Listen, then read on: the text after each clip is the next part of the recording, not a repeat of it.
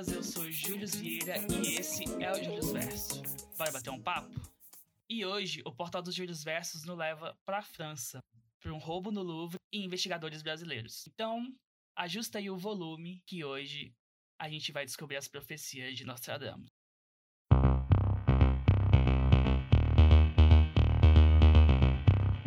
E hoje, o portal do Júlio Verso se expande, pois pela primeira vez temos convidados aqui no programa. Olha só.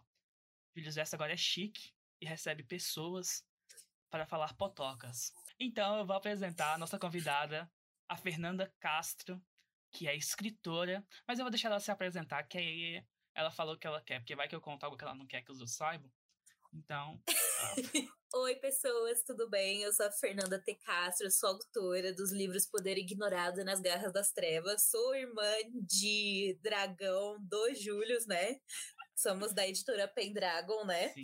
E hoje eu tô resfriada, então me perdoe se eu tiver que dar uma fungada meio esquisita. Mas estou aqui no Július Verso, né? Contra as políticas de Covid, né? Entrar no portal com esse. Mas estamos o vírus aí. morre, portal. Ai, olha aí, ó. Esse Vão portal- para o Július Verso, recomendo. Sim, não tem vírus aqui. Apenas alegria.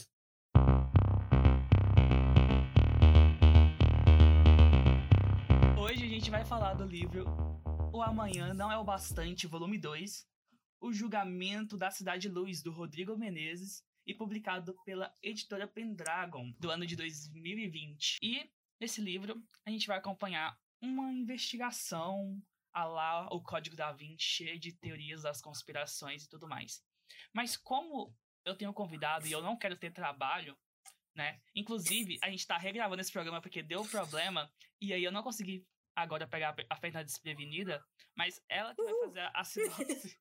ela que vai fazer a sinopse do livro e fazer o resuminho pra, pra vocês. O livro conta a história sobre três amigos que têm como hobby ajudar é, os agentes secretos, vamos dizer assim. E eles têm essa amiga, né, que é a Margot, e ela é uma agente secreta lá de Paris, né? E ela chamou esses amigos, pelo visto, né, como a gente já falou no começo, esse é o livro 2. Então eles meio que já se conhecem e tal, e eles vão se reencontrar nessa no- nesse novo cenário. E ali a é o lugar onde a Margot mora e ela fala o seguinte: que alguém invadiu o Louvre, o Louvre, o Museu do Louvre, famosíssimo de Paris. E ela fala que eles. é, algumas obras específicas foram roubadas. E aí eles perceberam já que era um, aquele tipo de caso bem difícil e tal. Então eles trouxeram esse povo, que são quase os super-heróis, Sim. poder resolver esse caso.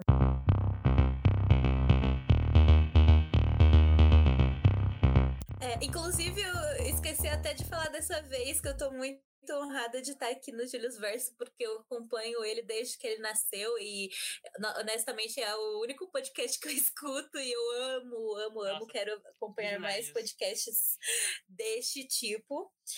Então, é um prazer ser a primeira convidada aqui do Julius Verso, porque é realmente, ai, sabe, aquela fã que realiza um desejo. Tô muito Nossa. feliz. A Fernanda divulga mais o meu trabalho do que eu mesma. Então, assim, não poderia ser outra pessoa pra estar aqui. Mas vamos voltar.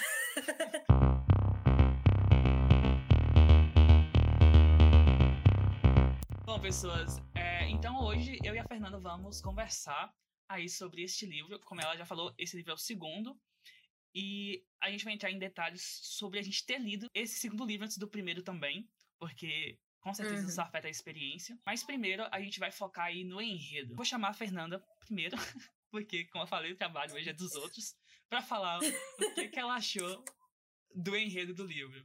Pensando assim, mais na narrativa mesmo, na história que foi contada. Ah, eu acho que foi uma história bem completa, é, bem amarrada. Eu gostei muito do mistério, porque foi. é, eu sempre, como eu gosto de dizer, quando a gente, a gente sabe que o mistério é bom quando a gente é feita de trouxa várias vezes.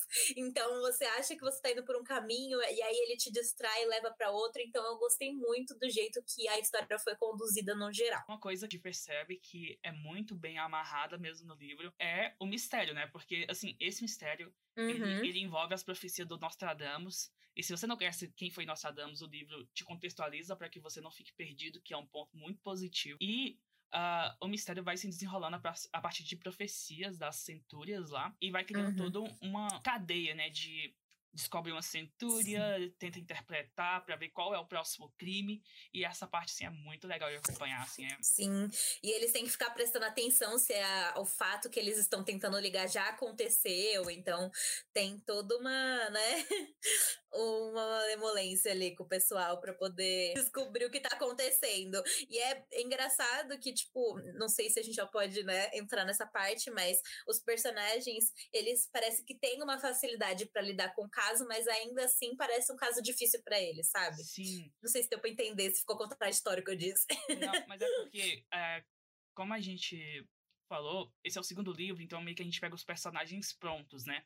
Porque, pelo uhum. que aparenta, teve um desenvolvimento deles e das capacidades deles no primeiro livro. Esse segundo livro uhum. dá para ler independente, porque é outro caso, porém, Sim. Ainda, ainda são afetados pelos acontecimentos. Então, pra gente que não conhece esses personagens, é, porque não leu o primeiro livro, é, nesse segundo a gente pega eles prontos e a gente vê eles como se eles quase estivessem no ápice, né? É, tipo, eles uhum. conseguem ser os melhores nas suas funções e as dificuldades que eles têm, eles superam assim muito bem, né? Eles levam te algum tempo para descobrir, mas quando eles descobrem, eles descobrem com excelência.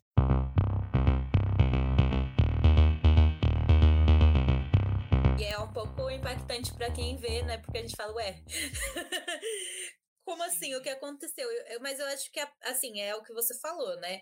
Quanto ao caso, a gente não é afetado de jeito nenhum. A gente ainda tem aquele tomzinho de mistério. Toda a narrativa, ela deixa a gente com vontade de saber o que, que vai acontecer depois e tal. E nada prejudica, mas a nossa relação com os personagens, ela se torna um pouquinho diferente, né? Então, a, como você falou, como a gente eh, pega eles prontos, é, tem algumas coisas que acontecem, principalmente falando dos romances, que a gente acaba sabe, não entendendo muito bem aonde, como chegou a esse ponto. e a gente acaba às vezes até jogando errado, tipo, nossa, mas por que esse personagem é trouxa? E aí a gente vai descobrir que no outro livro ele não ele passou por uma situação que é por isso que ele tá reagindo daquela forma, então tem dessas. Porque tem isso, né? A como a gente não conhece esses personagens, pra gente ficou muito como se eles fossem ferramentas da narrativa. Então, eles estão ali uhum. para fazer a história andar e para fazer o mistério andar. E mas eu não tive tanta conexão assim de com eles particularmente assim para dizer, nossa, esse personagem aqui é o meu favorito. Nossa, como é, é, eu chipo uhum. esse casal. Eu não, pelo menos eu não tive isso. Mas o mistério que tava ali era tão envolvente que eu me deixei levar, sabe? Isso não, acabou não sendo um ponto que pesasse negativamente. É, uhum. mas eu pensei, ah, cara, eu vou acompanhar esse mistério que tá bem bacana. E, é nisso que eu vou focar, é isso que eu vou, que eu vou levar. É, então, é, eu acho que mais é, pegou mais o contrário, né? a gente não chipava. Chipar a gente não chipava, mas não chipar era assim, ó. Não quero esse casal junto. eu acho que era mais forte. E, e assim, acho que até no decorrer do livro a gente acaba vendo eles em outras facetas e a gente acaba, né? Porque acontecem algumas coisas com os personagens que a gente fala, ai meu Deus, não quero que isso aconteça, Sim. sabe? Sim. Mas ao mesmo tempo, eu também senti falta de falar, cara, esses são os personagens que. Ah, não sei, é, é um, aquele personagem que você quer tomar um café, sabe? Sim, sim.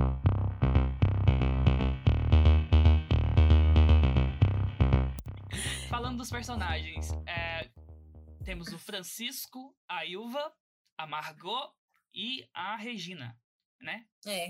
Um e todas elas gostam do Francisco. Sim, então é, é, um, é, um, é um mel, cara, que eu não sei. Assim. Pois Francisco é. Francisco me ensina. Mas. Me ensina! mas. É, desses quatro personagens, se você fosse escolher um favorito, qual você escolheria e por quê? Ah, eu gosto da Ilva. Porque por mais que ela seja. Ai, como é que eu posso dizer? É, que ela tenha esse laço com o professor, ela não se prende a isso. Ela tá lá cuidando do caso dela, ela tá lá ficando contra os caras e dane-se, entendeu? Ela segue o jogo. Parece que as outras, os outros três, né, a Margot, Francisco e a Regina, eles estão muito ali envolvidos com aquele romancezinho que, né, como, como é que a gente chama, sabe? Que não vai, não sai de cima, sabe? Aquele vai, então, não tipo, vai. não, gosto da Ilva que ela tá lá, ó, na dela, curtindo o Paris, curtindo os, os parisienses, entendeu? Eu acho que Nossa. esse seria o meu mood. Eu fiquei boa parte do livro não tendo favorito. Só que naquela parte do livro que o Francisco ele meio que se separa do grupo, que ele vai viajar, eu acabei gostando dele, porque eu acho que ele teve aquele tempo a mais de tela sozinho. Se ligando nele. Sim, e aí eu acabei me afeiçoando a ele. E eu gosto muito do, do Francisco, então acho que ele é meu personagem favorito.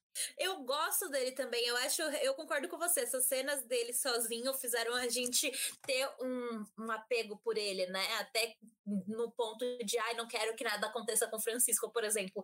Mas é, essa indecisão dele me deixa um pouco irritada, sabe? Ah, então mas- aí eu não consigo favoritar ele, porém respeito. A minha parte do romance, assim, pra mim, tipo assim, quase não nem considero dentro do livro, sabe? Porque pra mim foi uma coisa que passou muito batida. Uhum, Então, pra mim, assim, eu nem consigo não gostar dessa parte do romance, porque uhum. pra mim ela só foi. Porque, Pra você, ela nem existe. Sim, Foi sim. um surto coletivo. sim. E bota coletivo nisso, né? Porque, olha, todo mundo.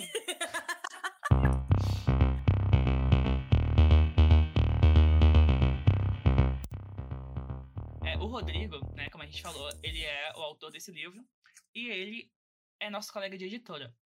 E como a gente não leu o primeiro Uhum. livro, a gente ficou com essas dúvidas e essas confusões sobre algumas partes da história.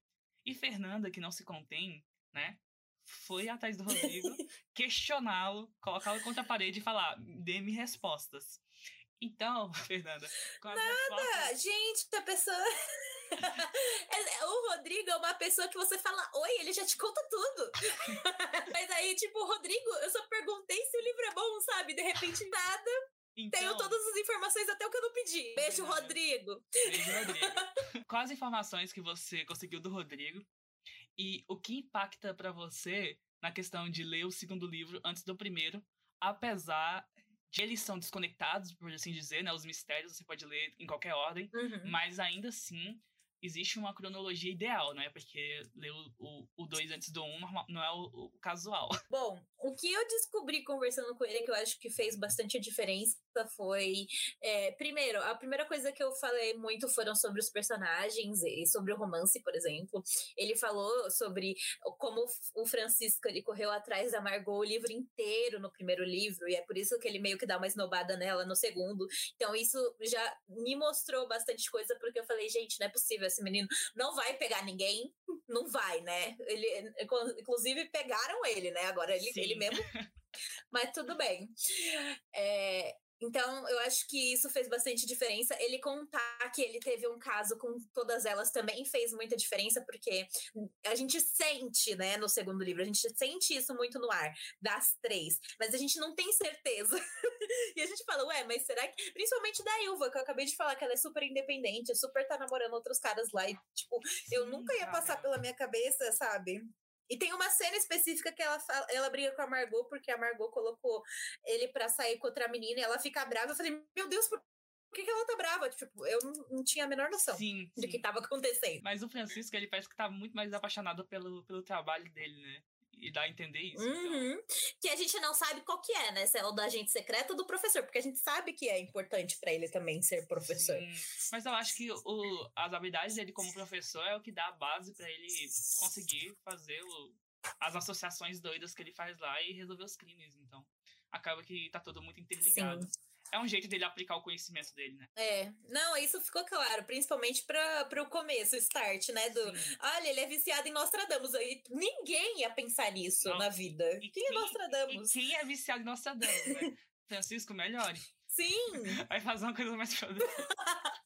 Francisco melhor. Não. Então, eu acho que é genial. Eu acho que cada um do- dos segundos, ou dos primeiros empregos, ajuda muito, né? Os três a resolver, Sim. né? A se completarem.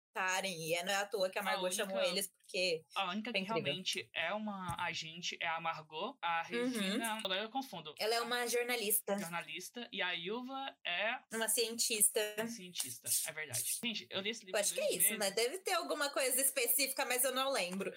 Eu li esse livro tem dois meses e já me fugiu, assim, esses detalhes tudo. É assim que minha cabeça funciona. pois é.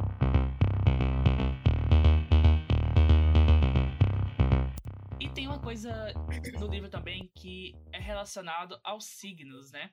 Que são conectados também Uhum. um pouco à trama. Como eu não manjo de signos, trouxe Fernanda novamente, olha só que coincidência, para explicar pra gente é, o que, que ela achou dessa relação é, dos signos com a trama e se fez algum sentido. Bom, pra mim fez todo sentido, tanto quanto como ele abordou, né, a- o fato dos personagens terem essa proximidade com os signos. A gente tem o pessoal cético, tem o pessoal que leva isso a sério, e eu acho que ele conectou muito bem, assim, ele falou disso de uma forma bem leve, e ao mesmo tempo é importantíssimo pra trama, porque os, o pessoal que tá aceita lá, que tá cometendo os crimes, eles têm muito esse lado místico, né? As profecias, elas são atreladas, né? O tempo que elas vão acontecer, como elas vão acontecer o dia, eles, eles conseguem atrelar tudo e é muito, muito, muito genial. Eu acho que quando eu fui descobrindo a- a- o desdobramento dessa parte específica, eu fiquei muito mais animada na leitura. Eu falei, ai meu Deus, sabe? Genial, genial, genial. Então,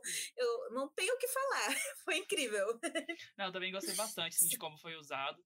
É, eu só entendia, tipo, às vezes falava, não, é porque você é um leonino com ascendente em, sei lá. E aí o cara ficava, Uhum. uau, eu realmente sou um leonino com ascendente, não sei o que lá. E ficava, gente, é leonino com ascendente, não sei o que lá. Uau. Mas eu não sabia É. o que ele tava Não, mas falando. assim, uma coisa que eu achei muito importante foi que é, quando ele fazia esse tipo de menção, o que, por exemplo, o personagem e o jeito que ele agia batia com as descrições gerais, né? Ah, isso Então, é por legal. exemplo, o Leonino, que ele ele era o cara que se achava horrores, assim, nunca que alguém vai me derrotar, entendeu? Ah, isso é uma coisa importante, né? Sim, A gente vai conhecer o vilão do livro anterior. sim, sim. É, então, o Rodrigo falou que não se preocupa porque no, no livro anterior o menino ele fica tipo é, sempre com um capuz. Então ele Uhum. fala que não, não influencia saber o vilão agora.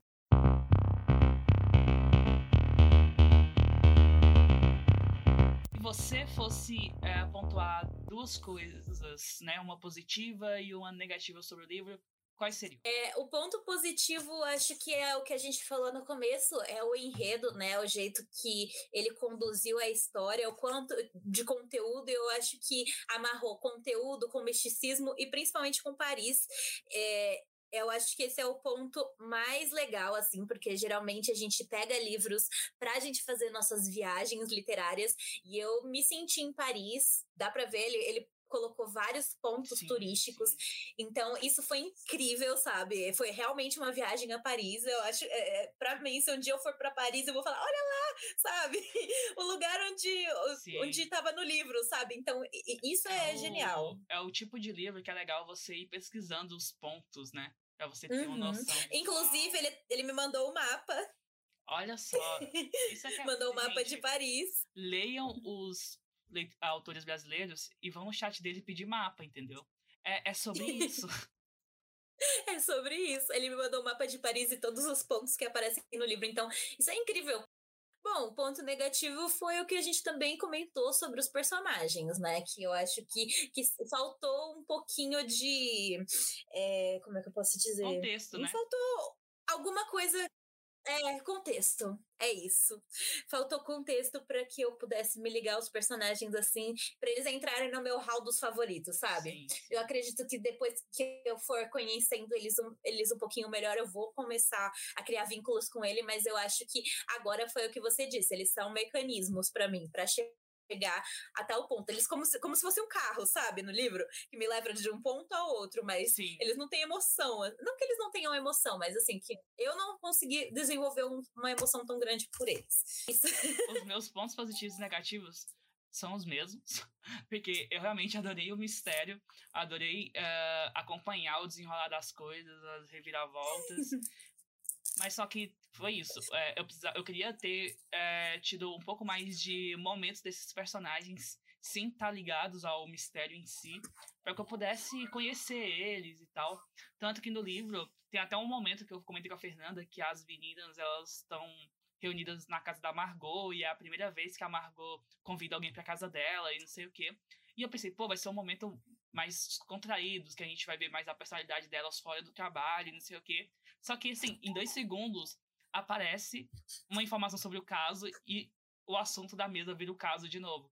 E eu senti falta desses momentos, assim, onde o, o, o caso não era o foco dos diálogos, sabe? Esse tipo de situação.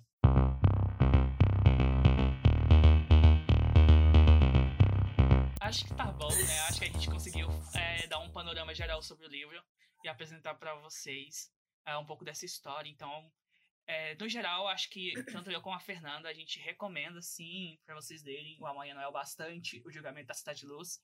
Lê o primeiro também, porque a gente vai acabar lendo em algum momento. E se a gente ler, ou melhor, quando a gente lê, eu sequestro a Fernanda de novo e boto ela para falar de signo aqui, tá? Então, Fernanda, como a primeira convidada do Július Verso, deixa seu jabazinho, é, despede, deixa suas redes sociais e que esse espaço agora é seu. Olha só, já, eu já tô saindo do Július Verso, já tá dando uma tristeza. Bom, é, vocês podem me encontrar nas redes sociais, Twitter, Instagram e TikTok pelo arroba Fê com H, T Castro. Lá vocês podem encontrar na bio do Instagram, vocês podem encontrar os meus livros, meus contos. Lá, é, em todas as redes sociais eu também falo um pouquinho sobre o livro, é um livro de fantasia, então se você curte uma fantasia, quer conhecer os meus amigos imaginários, vão até lá, conheçam, lá tem resumos da história, tem TikToks engraçados com piadas, então vocês vão poder conhecer meu trabalho um pouquinho melhor. Eu também tenho uma, um canal no YouTube que se chama Em Minha Mente, então se vocês quiserem conhecer lá também, ele tá um pouquinho desatualizado pelo fato do meu editor de vídeo não tá querendo colaborar, mas já tem bastante conteúdo lá para vocês conhecerem, tem algumas resenhas lá de livros muito bons nacionais também, então se vocês curtem resenhas, corram lá no meu no, no meu canal do YouTube. e é isso, eu queria agradecer pela oportunidade de aparecer aqui de novo, porque realmente foi. Nossa, eu me ouvir no podcast vai ser uma emoção.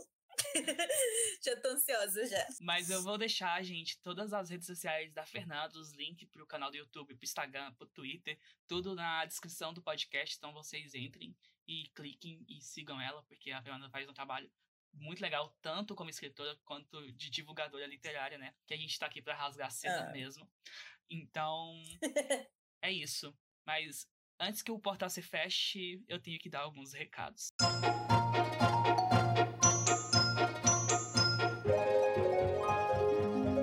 Três Desejos, Ascar é um garoto arrogante, mimado e consumista, que consegue três desejos de um gênio da lâmpada. Mas o que acontece quando alguém que quer ter tudo pode ter o que quiser?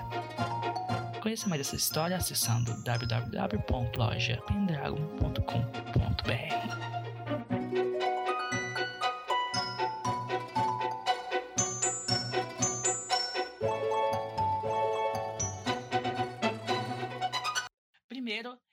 agradecer a você que ouviu até aqui. Então, muito obrigado por ter ouvido esse programa. É, espero poder trazer mais convidados, vai ser muito legal.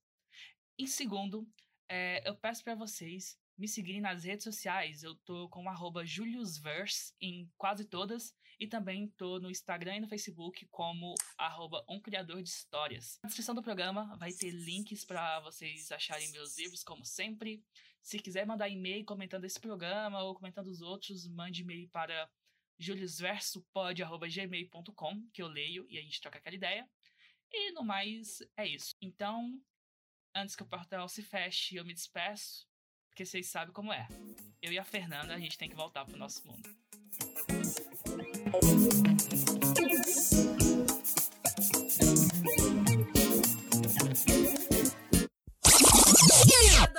Tudo que o Julius faz, gente. E é uma coisa assim que eu não consigo entender.